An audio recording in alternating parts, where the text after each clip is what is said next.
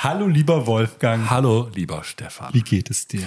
Mir geht es sehr gut und ich freue mich wahnsinnig, dass wir uns kurz vor Weihnachten tatsächlich noch persönlich sehen.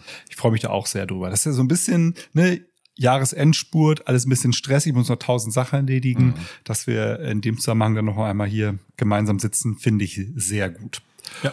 Und im Vorfeld zu dieser Folge ist uns aufgefallen, dass es das erste vollständige Jahr The Real Retail Talk ist. Wir sind ja in 2022 angefangen, ja. aber erst im späten Sommer. Ja, genau. Und dieses Jahr haben wir in fast jedem Monat eine Folge The Real Retail Talk gemacht. Ja, in der Tat. Und wenn man quasi das ganze Jahr produziert und in jedem Monat eine Folge macht, dann darf man am Ende des Jahres einen Jahresrückblick machen. Ganz genau. und es ist ja auch gerade so ein bisschen die Zeit der Jahresrückblicke. Ja. Also machen wir doch einfach auch. Wir sind fast ein bisschen spät. Ne, man fängt ja typischerweise schon irgendwie Ende Oktober an, habe ich den Eindruck. Aber ich finde es eigentlich viel besser jetzt, weil es ist ja noch eine Menge passiert so in den letzten Wochen, Monaten. Es ist richtig viel passiert in den letzten Wochen, Monaten. Und wir haben, finde ich, auch eine Menge spannender Themen im äh, Laufe dieses Jahres besprochen. Mhm. Weißt du noch, womit wir im Januar, respektive dann, die im Januar haben wir aufgenommen, am 1. Februar gestartet sind? Mit welchem Thema? Na gut, das war jetzt nicht schwierig. Ich habe es mir natürlich vorher angeschaut. ähm, also ist, die Folge hieß Expect the Unexpected.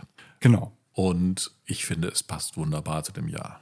Es ging ja so ein bisschen darum, dass nicht so genau vorherzusehen ist wie es läuft, dass sich Unternehmen in Summe etwas agiler, flexibler aufstellen müssen, um auch den unterschiedlichen Krisen und auch den schneller kommenden Krisen zu begegnen. Und ähm, ich habe das Gefühl, es ist gar kein Jahr vergangen. Das Thema gibt's immer noch. Ich versuche gerade mich zu erinnern, wie wir eigentlich sozusagen die Situation so ein bisschen betrachtet haben Anfang des Jahres. Wie war denn eigentlich unsere Perspektive darauf, als wir darüber gesprochen haben? Waren wir eher so in Positivstimmung oder haben wir damals schon gesagt, oh, das wird eine mühsame Geschichte? Also ich glaube, das war so in between mhm. mit einer leichten Tendenz ins Positive. Also mhm. ich glaube auch, dass insbesondere ich so ein bisschen positiv unterwegs war, weil ich dachte, boah, jetzt ist dann demnächst im, ne, im Februar dann irgendwie zwölf Monate Ukraine-Krieg, das wird irgendwie besser. Mhm. Inflation, das haben wir jetzt auch schon eine Weile, das wird auch wieder besser. Ich war so, ich war so ein bisschen in so einem, da sind wir ja auch bald halt mal über den Berg Modus. Ja. ja. Da würde ich sagen, hatte ich eher nicht recht. Das zeichnet dich im Prinzip ja aus, dass du es eher positiv betrachtest. Ich dachte, dass ich typischerweise Unrecht habe. Nein, das, nein, nein, nein, nein. Aber ich meine, ich, das schätze ich auch sehr an dir, dass du eigentlich immer auch positiv nach vorne schaust und auch immer die Idee hast und das Potenzial siehst. Und ich glaube in der Tat, ich glaube, wir waren beide so auf dem Weg, weil wir haben ja auch Folgendes gesehen. Wir haben gesehen, irgendwie, dass die positive Entwicklung, die wir in stationär hatten, ja, es war ja auch das erste Jahr, wo wir jetzt auch ganz ohne Maske waren, was wir im Vorjahr noch hatten. Und wir hatten vorher so ein bisschen ja gedacht, das ist so, eine gegenläufige Bewegung des Stationärhandels. Ja? Das heißt, alle gehen mal wieder shoppen, aber dann wird es eindeutig wieder zurückgehen und der Weg des, des Onlinehandels wird weitergehen. Gleichzeitig haben wir, glaube ich, jetzt in diesem Jahr festgestellt, und das war auch ein bisschen unexpected, finde ich, dass der Stationärhandel sich ganz gut behauptet hat. Mit all seinen Höhen und Tiefen, aber tatsächlich mehr, als ich gedacht habe. Ja, also ich war ja nach den Corona-Lockdowns so ein bisschen skeptisch, wie es dann geht. Und tatsächlich hat ja der stationäre Handel dann erstmal reüssiert mhm. und sich dann auch auf einem akzeptablen Level halten können. Ich habe ja. ja gedacht, dass der Online-Handel schneller wieder Fahrt aufnimmt ja. nach ja. einem verständlichen Dip, nach den, also ne, genau. in Lockdowns super Onlinehandel, mhm. dann Dip und dann geht es ja. ja voran. Genau. Aber die Traktion, die ich ihm zugetraut habe, die hat er nicht gefunden und stattdessen hat tatsächlich der stationäre Handel hat dann weiter reüssiert. Ist so. Es war auch war auch für mich unexpected ein Stück weit. Hm. Mhm. Und insofern ein bisschen war es dann ja auch okay, dass wir gesagt haben, vielleicht gibt es auch ein paar positive Dinge, auf die wir von nach vorne geschaut haben. Wir haben uns ja so ein bisschen dann auf der Positivität fast ausgeruht, hätte ich gesagt, weil wir haben dann, weil wir haben dann in den beiden weiteren Folgen äh, das Thema New Work beleuchtet. Genau, großes Was, Thema. Großes Thema und auch durch das Jahr ein großes Thema, denn viele Unternehmen, also was heißt viele Unternehmen, also mehr oder weniger alle Unternehmen mussten natürlich während der Corona-Lockdowns das Thema Homeoffice und Remote Work ausbauen. Dann gab es nach dem Ende der Lockdowns ganz unterschiedliche Modelle, wie nach vor damit umgegangen wurde. Aber in Summe würde ich sagen, war das eine Zeit der ausgiebigen Remote Work Möglichkeiten. Ja.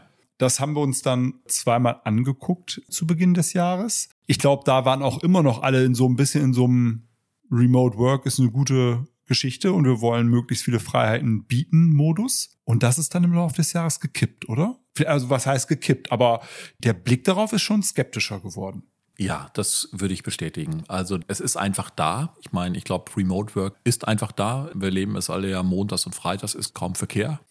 Äh, manchmal ist an der Bahn, manchmal ein Remote Work. genau, da ist es schwierig. Aber in der Tat, es ist natürlich da und wird sicherlich auch so bleiben.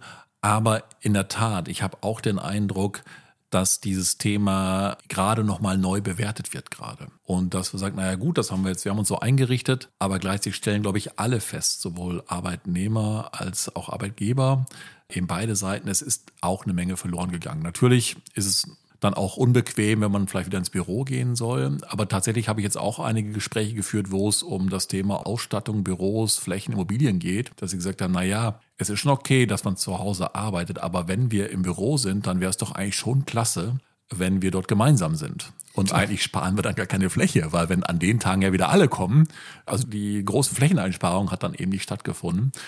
Und ich glaube schon, dass gerade eben in so einem anspruchsvollen Jahr, was wir dann ja doch haben in diesem Jahr, ja viele sehen, wie viel auch verloren geht durch die nicht direkte Kommunikation, durch die Ideen, die einfach entstehen, ungeplante Begegnungen und ungeplante Gespräche, weil eben das Thema Remote Work ja doch in Summe einfach alles ein bisschen geplanter, organisierter, strukturierter ist und dabei einfach dann vielleicht auch Dinge verloren gehen. Also ich glaube, das ist ein Thema, was uns noch beschäftigen wird nach vorne, dass man wirklich das Thema New Work nochmal neu diskutiert, wie man denn diese Qualität, die man braucht, wieder hinbekommt. Also ich habe tatsächlich auch überlegt, ob es jetzt so eine klassische Gegenbewegung ist. Ne? Erstmal gibt es ganz viele, mhm. ganz viel Homeoffice und das hatten wir ja auch, das hat die Sarah ja, meine Kollegin Sarah ja ganz gut beschrieben aus ihrer Diskussion, aus ihrem Circle dort, dass viele New Work direkt mit Homeoffice verknüpfen. Das im Kern und auch wichtigerweise darauf hingewiesen, dass es ja mehr Themen sind. Aber wenn wir das Thema auf Homeoffice mal nehmen oder Mobile Work, dass es erstmal ganz viel war und dann ist es jetzt so ein bisschen eine Gegenbewegung und die Frage, Frage ist, ist es jetzt einfach, was bei jedem Projekt ja auch passiert, dass es erstmal eine Gegenbewegung gibt, bevor es sich ins Neue entwickelt, oder ob es tatsächlich jetzt ein Weg ein bisschen zurück ist aus der Idee des New Works oder Mobile Offices. Ja, es wäre so ein bisschen ein klassischer Hype-Cycle, ne? Wie genau. man so kennt, das explodiert so nach oben, dann ja. fällt das ab und dann, ja. dann sammelt sich das so in der Mitte in einem stabilen Modus. Was aus meiner Sicht so bisschen dagegen spricht, dass wir schon in so einer Phase der Stabilität sind, ist, dass ich so unfassbar viele verschiedene Strömungen immer noch bei den verschiedenen Parteien höre. Also ja. sowohl auf der Arbeitnehmer- als auch auf der Arbeitgeberseite ja. sind sich ja die Protagonisten nicht einig. Ne? Ja. Also ich bleibe jetzt mal ganz kurz auf der, der Arbeitnehmerseite. Ich kenne Leute, die sagen, boah, ja, das war so hübsch irgendwie fünf Tage Homeoffice, jetzt sind es irgendwie nur noch zwei Tage Homeoffice, wie lästig. Ich kenne auch welche, die sagen, ja, aber warum muss ich denn überhaupt zu Hause arbeiten?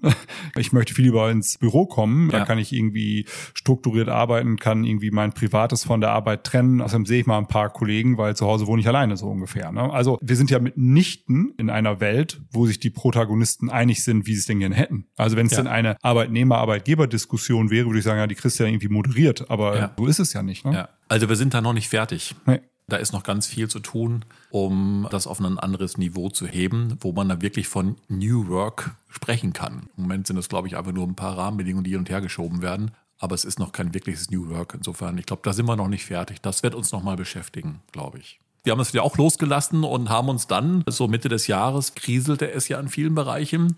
Und unsere nächste Folge hieß dann ja plötzlich Cash is King. Ein Update. Genau, wir haben uns ja in 2022 im September oder Oktober schon mal mit Cash is King auseinandergesetzt, ne, weil ja, ja. im Rahmen der dann im Februar 22 ausgebrochenen Ukraine-Krise irgendwie die Inflation zunahm, die Unsicherheiten zunahmen, die Lieferketten gestört wurden. Alle waren dann so ein bisschen, uh, wie überleben wir jetzt eigentlich die nächsten Monate, insbesondere auch das Weihnachtsgeschäft? Was funktioniert, was funktioniert nicht mehr? Und da hatten wir uns ja dann schon mal darauf einigen können, dass Cash is King gerade zählt und dass es wichtig ist, das Geld zusammenzuhalten, um möglichst lange auch Krise überstehen zu können. Und haben wir das Update in diesem Jahr gemacht, im Mai. Ja. Und die Erkenntnis war, es ist immer noch Krise. Es ist ja. immer noch schwierig. Ja, absolut. Und man muss es spitzt sich langsam zu. Es spitzt sich zu und man muss ja. das Geld immer noch zusammenhalten. Also ja. ehrlicherweise, wenn ich jetzt gerade in die Handelspublikationen gucke oder mich ja. mit Kolleginnen und Kollegen aus dem Einzelhandel unterhalte, völlig egal, ob stationär oder online, ob Fashion oder Hardgoods, die Haltung ist, das ist immer noch so. Ja. Und ich könnte mir vorstellen, vor dem Hintergrund des schwierigen Weihnachtsgeschäfts an vielen Stellen kriegen wir im Januar, Februar, März nochmal eine Cash-Diskussion. Ja, garantiert. Uns hat das Thema nicht losgelassen. Wir haben uns dann anschließend damit beschäftigt, wie man krisenfest wird. Also es zeigt so ein bisschen, so zur Mitte des Jahres hin wurde langsam klar, das wird eine schwierige Nummer in 23, ne, weil wir immer mehr Nachrichten und Botschaften auch bekommen haben, dass das durchaus ein anspruchsvolles Jahr werden wird. Wir haben ja auch verschiedenste größere Insolvenzen gesehen, teilweise ganze Industrien, ähm, die betroffen waren. Also was mir sehr im Kopf hängen geblieben ist, sind die diversen Spieler im Bereich Schuhe, mhm. die nicht genau. weitermachen konnten oder nur genau. zu anderen Rahmenbedingungen weitermachen konnten. Ja.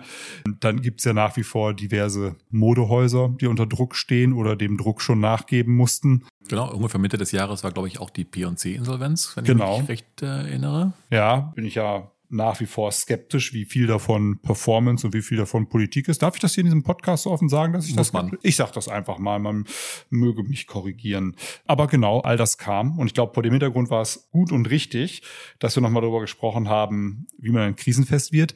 Denn ich meine, das war auch ein Feedback aus unserer Hörerschaft, dass gesagt wurde, naja, ihr redet immer über wie Cash, Cash is King und krisenfest machen, was man tun muss. Wie geht das eigentlich ganz genau? Ja. Und ich glaube, da war es gut und hilfreich, mal im Detail darüber darüber zu sprechen, was man denn tun kann, haben wir dann ja in der darauf folgenden Folge nochmal weiter vertieft mit einem Projektfokus in der Krise, haben auch ein Tool dazu besprochen, OKR, genau. um auch da zu schauen, was können Unternehmen tun, um möglichst lange im Krisenmodus zu überleben mhm. und voranzukommen. Mhm. Und dann hatten wir im September den Karl zu Gast, ja. den Karl Schwitzke. Ja, erinnere ich mich sehr gerne dran. Das weil er hat uns so ein bisschen aus dieser Perspektive, fand ich, auch ein bisschen rausgeholt. Ja, absolut. Weil er sagte, na ja, schaut her, es ist doch eigentlich ganz klassisch. Wir werden ein bisschen weniger Flächen haben, die Städte werden sich, die Einkaufsstraßen werden vielleicht ein bisschen kleiner werden, aber es wird bunter werden und es wird interessanter werden und das Ganze hat eine Menge Zukunft. Also ich fand, das war eine sehr erfrischende, positive Folge mit auch neuen Perspektiven, die er aufgezeigt hat, finde ich. Ja, finde ich auch. Also würde ich auch unbedingt empfehlen, äh, da nochmal reinzuhören, wer nochmal ähm, mhm. zurückkommen will. Ich finde, das Wenn war. Wenn man gute Laune möchte. Genau. Gute Laune und erfrischende Perspektive. Ja, genau. Mhm. Und so ein bisschen ist ja eine Brücke zu etwas, was wir hier im äh, Vorfeld gerade diskutiert haben. Nämlich, du sagtest ja, es gibt ja durchaus Spieler, die auch ein gutes Jahr 23 gezeigt haben. Auch ja. Spieler, von denen man vielleicht nicht erwartet hätte, dass sie ein gutes, ein so gutes Jahr 23 zeigen im, ja. im stationären Handel. Ja, absolut. Das fand ich auch beeindruckend. Ich habe, wir schauen uns natürlich an, welche Unternehmen entwickeln sich wie. Und ich hatte tatsächlich in einem Workshop mit einem Kunden haben wir ein altes Chart von 2018 hervorgeholt und haben gesagt, wer war da damals eigentlich erfolgreich und wer nicht und warum, was man dann so diskutiert. Ne? Was machen die einen gut, was machen die einen nicht so gut. Und wir haben die Chart sozusagen jetzt fünf Jahre später haben wir es aktualisiert und klar, wir mussten natürlich einige runternehmen, die damals es noch gab. Ne? Und äh, wir sprachst ja von Insolvenzen.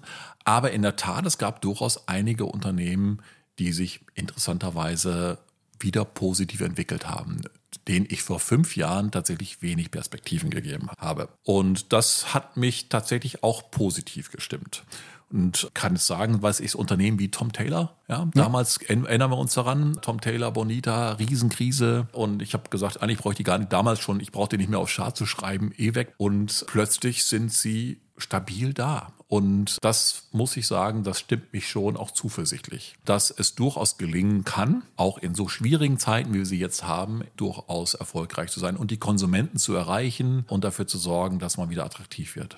Ich habe ja überlegt, ob, also die Folge damals mit dem Kali ist ja die große Konsolidierung. Ja. Ich habe ja überlegt, ob nicht tatsächlich in der Konsolidierung dann auch Chancen liegen. Also so ein bisschen wie der Quelle-Effekt. Ne? Ja. Irgendwann so äh, Beginn der 2000er hat es dann Quelle mal zerlegt in einer Zeit, wo es ja auch vielen anderen Versandhändlern nicht gut ging. Die konnten dann aber, dadurch, dass Quelle nicht mehr da ist, nochmal wieder eine ganze Zeit lang reüssieren. Mhm. Der Markt ist zwar kleiner, ja. aber wenn der kleinere Markt von einer kleineren Anzahl Spielern geteilt wird, kann es ja trotzdem ein attraktiver Markt sein. Und manchmal frage ich mich, ob das nicht etwas ist, was wir im stationären Handel dann auch sehen werden. Ne? Das wird dann weniger Fläche geben mit weniger Spielern, aber die, die es bis dahin schaffen, die werden dann noch gutes Geld verdienen. Ich glaube, es könnte sein, dass es einen Unterschied gibt. Ich habe das damals auch wahrgenommen. Ich habe aber damals den Eindruck gehabt, die verbleibenden Versandhändler haben sich nicht wirklich verbessert, sondern sie haben einfach den Umsatz jetzt übernommen. Mhm, und sind dann den gleichen, ähnlichen Weg gegangen. Und wir haben ja jetzt die nächsten Versandhändler gesehen, die einfach nur durch die Corona-Krise nochmal wieder hochgewappt sind und dann jetzt auch runtergefallen sind. Und wenn ich mir aber anschaue, ich glaube, es ist nur dann der Fall, wenn es positiv, wenn sich die Unternehmen tatsächlich auch verändern. Und eben, wenn ich die eben angesprochenen Unternehmen sehe, die, ich glaube, die haben nicht nur Umsatz übernommen, sondern es brauchte da schon auch andere Parameter, an denen geschraubt wurde. Und das ist, glaube ich, auch, weiß, da, ist, da muss man jetzt, glaube ich, auch nicht was komplett Neues erfinden. Den Eindruck, den ich habe bei diesen Unternehmen, ist, dass sie einfach einen guten Job machen und auch vor allen Dingen handwerklich einen guten Job machen. Also wirklich nicht das Rad neu erfinden, nicht was ganz Neues irgendwie entwickeln, sondern wieder back to the roots in manchen auch und wieder klar und vor allem häufig ein einfaches Geschäftsmodell, also wirklich Komplexität reduzieren, was wichtig ist und eben zum Konsumenten hin eine wirklich klare, eindeutig gute Botschaft zu haben und das klingt mir nicht eben nicht so nach im Sinne von, ich muss da mich mal komplett neu aufstellen, sondern ich muss mich wieder mal fokussieren. Und bei diesem Punkt habe ich natürlich auch immer ein bisschen die Frage, ist das dann eigentlich Weiterentwicklung oder geht man immer nur wieder zurück zum Alten und das hat halt funktioniert? Und ich glaube, das ist eine spannende Frage. Gelingt es sozusagen mit der Refokussierung trotzdem auch eine gute Weiterentwicklung zu haben. Und ich glaube, das haben die Unternehmen geschafft, die jetzt erfolgreich sind. Ja, also sehe ich bei einigen stationären Händlern heute auch. Mhm. Hätte ich damals aber auch Beispiele aus dem Versandhandel für gehabt. Mhm. Also meine Arbeitshypothese wäre ja, Otto hat die Transformation hin zur Plattform schaffen können, weil sie durch die Quellepleite so ein bisschen die zweite Luft oder die zweite Lunge bekommen haben. Ohne die Quellepleite wäre das Versandgeschäft, das Versandkataloggeschäft von Otto schneller noch stärker unter Druck gekommen und es wären vielleicht nicht in dem Maße die Möglichkeiten gewesen, die Transformation zu vollziehen. Und Sie haben gesehen, was passieren kann. Genau, also, also es gab auf einmal genau. Sense of Urgency. genau. Das war jetzt kein antizipierter Change mehr, wie wir so schön sagen, nee. sondern Real-Life-Change. Ja, ja. Das hilft natürlich dann manchmal auch. Du hast recht, ja. Ich finde mhm. übrigens, ich habe in beiden Cash is King Folgen, in der originären als auch im Update, das gleiche Gleichnis oder die gleiche Metapher oder wie auch immer genommen. Und ich würde die jetzt noch ein drittes Mal vorzaubern, auch wenn du sagst, boah, Stefan, haben wir jetzt alles schon mal ein paar Mal gehört. Aber ich finde, sie ist klarer geworden. Mir, sie, sie gefällt mir besser, weil ich finde, sie ist klarer geworden. Und so habe ich ja. damals ja schon gesagt, Krise ja. ist wie dem Tiger im Dschungel zu begegnen. Ja, stimmt. Da musst du nicht ja. schneller sein als der Tiger. Ja. Du musst nur schneller sein als die Typen rechts und links von dir. Ja. Und wenn ich glaube, die Krise ja. ist im Wesentlichen eine Konsolidierung, weil der Markt den einen oder anderen verschlingt, dann stimmt das natürlich, weil wenn ich am Ende der Konsolidierungswelle noch da bin, dann bin ich einer der Gewinner und werde dann in einem vielleicht auch etwas kleineren Markt, aber trotzdem gute und profitable Umsätze machen können. Auch vor dem Hintergrund der Krisenmaßnahmen und des Blicks mit Karl nach vorne und äh, der Maßgabe der Konsolidierung glaube ich umso mehr. Händler sind weiterhin in der Pflicht, sich so lange wie eben möglich positiv durch diese jetzt auch schon länger andauernde Krise durchzukämpfen, weil wer es über die Ziellinie schafft und nicht vom Tiger gefressen wird, diejenigen, ähm, diejenigen haben auch eine spannende Zukunft. Genau, wenn man das eben die beiden miteinander verknüpft, die positive Perspektive aus unserer Folge, die große Konsolidierung, plus eben, ich mach's gut in der Krise, fokussiere mich und arbeite meine Stärken heraus, bringe die zum Konsumenten. In der Kombination müsste es eigentlich funktionieren. Und dann kam Benko. Ja, das stimmt nicht, das stimmt nicht ganz. Also wir erinnern uns natürlich gerne an Benko, weil ja. das war unsere erfolgreichste Folge dieses Jahr. Ja, ähm, man, muss manchmal auch, man muss manchmal das richtige Timing haben. Wir haben zwischendurch, nach der Konsolidierung, haben wir einen ganz kurzen Absprecher in das Thema künstliche Intelligenz gemacht. Stimmt. Das war eigentlich auch eine coole Folge mit coolen Ideen, auch mit einer coolen Diskussion in der Community. Ja. Und dann wollten wir das wieder aufnehmen, haben wir aber nicht so richtig, weil wir dachten, irgendwie ist da was bei Signer und Benko und so Stimmt, weiter los. Du hast recht. Lass uns das mal vorziehen. Ja. Und ich würde mal sagen, da waren wir früh mit einem Thema, das uns seitdem, was heißt uns, dass die gesamte mhm. Retail- und Real Estate-Branche seitdem beschäftigt. Ja. Und das beschäftigt uns alle noch eine Weile. Ja, genau. Wobei es ja dann auch für alle, alle sagen, wenig überraschend. Ja, es war irgendwie abzusehen, aber trotzdem, es haut irgendwie alle um gleichzeitig. Ne? Und es hat natürlich auch riesige Auswirkungen, wenn man das jetzt mal sieht. Ne? Aus Retail-Perspektive war ja eine unserer Kernfragen. Ist das eigentlich von Vor- oder von Nachteil für die Warenhauskette Galeria Kasche Kaufhof? Ja. Und ich habe in den letzten Tagen mit verschiedenen Leuten dazu gesprochen, habe ich tatsächlich. Mhm. Und es gibt dazu keine eindeutige Haltung. Ja. Es gibt tatsächlich, natürlich gibt es Leute, die irgendwie unken und Unkenrufe irgendwie Ja. verteilen und sagen, ja, Ja. das ist sozusagen der finale Sargnagel und jetzt Ja. geht's runter. Aber es gibt Leute, die sagen, nee, das ist nochmal eine Chance fürs Warenhaus, weil da können wir über Mieten, Mietkonstrukte etc. nochmal was tun. Ich bin mir ehrlicherweise nicht so sicher. Ich war mir damals schon nicht so sicher, Ja. aber ich finde es nach wie vor eine spannende Frage. Ja. Ich glaube, ich bleibe bei der Perspektive, die ich damals auch hatte. Ich glaube, wenn es richtig gut gemacht ist, gibt das durchaus eine Chance. Aber ich glaube, durch diese, ja, durch diese Welle, die ja jetzt auch abläuft, ich bin nicht sicher, ob das funktioniert. Einfach der, ich glaube, der Glaube fehlt einfach zu sehr. Und man könnte auch sagen, vielleicht gehört das zu diesem Konsolidierungsgedanken, den wir in der Folge davor eben besprochen, vor, vor Folge gesprochen haben, einfach dazu. Dass wir einfach sagen, das ist einfach die logische Konsequenz, die auch viele sagen. Und jetzt müssen wir einfach anders denken an der Stelle. Das gehört einfach dazu. Diese Form gibt es so nicht mehr. Macht so keinen Sinn mehr, muss man jetzt was anderes entwickeln. Und das ist ja eben so, hätte man vielleicht zu einem früheren Zeitpunkt aus der etwas stärkeren Position vielleicht noch was Neues entwickelt. Vielleicht ja, vom Grundgedanken her, aber vielleicht ist es jetzt auch einfach zu spät. Also ich bin auch tatsächlich wie du nicht sicher. Ich habe damals ja auch gesagt, vielleicht ist es eine Chance.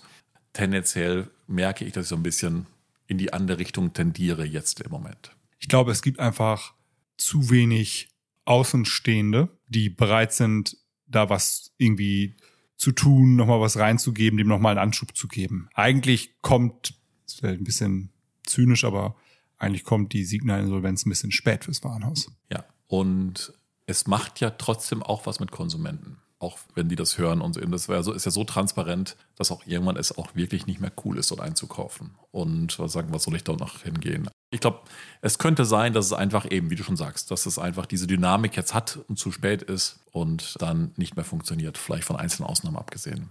Ja, gut möglich. Ja. Was eben so ein bisschen passt zu etwas, was ich letzte Woche gelesen habe, vorletzte Woche gelesen habe, dass die Deutsche Gesellschaft für Sprache das Wort Krisenmodus zum Wort des Jahres gewählt hat. Die müssen viel unseren Podcast gehört haben. Den Eindruck kann man, äh, kann man gewinnen. Und der Stefan Grünewald von Rheingold, ich weiß nicht, ob du ihn kennst, tiefenpsychologische Analysen, der hat geschrieben, die Gesellschaft ist resignativ. Also in der Tat, diese Perspektive und die Menschen sind einfach resignativ und das hat sicherlich auch mit der Krise in, in Israel zusätzlich nochmal zu tun. Und die Frage ist eigentlich, wie, wie schaust du nach vorne jetzt in 24? Ne? Wir kommen aus dieser Phase, wie gesagt, der Krise und wenn man schon eben so ein Wort wählt zum Wort des Jahres, haben wir eigentlich eine Perspektive oder eine positive Perspektive 24 oder sagen wir, ey, komm, 24 wird wahrscheinlich wie 23 werden, das wird eine mühsame Geschichte. Ja, also grundsätzlich finde ich erstmal, dass wir ganz gut beschrieben haben, dass sich Unternehmen auf kürzere Intervalle von Krise zu Krise einstellen müssen Ja. und in dieser Krisenagilität nach vorne auch ein äh, Wettbewerbsvorteil liegen kann. Ja. Jetzt würde ich sagen, dass der Konflikt zwischen Israel und der Hamas jetzt nicht so substanziell großen Einfluss auf den deutschen Einzelhandel hat, wie es Mhm. zum Beispiel die Ukraine-Krise gehabt Mhm. hat. Nichtsdestotrotz, ne, das ist, glaube ich, eine weitere Krise, mit der niemand so richtig in 23 gerechnet hat. Jetzt ist sie aber irgendwie da. Und für mich ist so ein bisschen die Frage, kommen wir nochmal wieder in einen Modus in 24, wo wir nicht von Krise zu Krise hetzen, sondern wo die Unternehmen, die Einzelhändler auch noch, eine, noch mal wieder eine Zeit lang sauber nach vorne arbeiten können. Mhm. Weil ich glaube, diese Agilität, die wir eingefordert haben, die haben die allermeisten heute noch nicht. Woher auch, ne? Das, Ja. äh, glaube ich, ist ein längerer Prozess, das aufzubauen. Ja. Also wenn 24 ein gutes Jahr werden soll, dann hauptsächlich, weil wir glauben, dass die Intervalle von Krise zu Krise kürzer werden. Ich hätte nicht so viel Vertrauen darin, dass schon ausreichend viele Unternehmen darauf vorbereitet sind, es zu managen. Ich glaube das auch. Ich glaube, die Rahmenbedingungen werden sich in 24 nicht positiv verändern. Aber ich habe in gewisser Form auch Zuversicht, dass die Unternehmen eigentlich durchaus noch Potenzial und Chance haben, was zu tun. Wie wir an den Beispielen, die positiv waren, ja auch gesehen haben, dass es durchaus gelingen kann.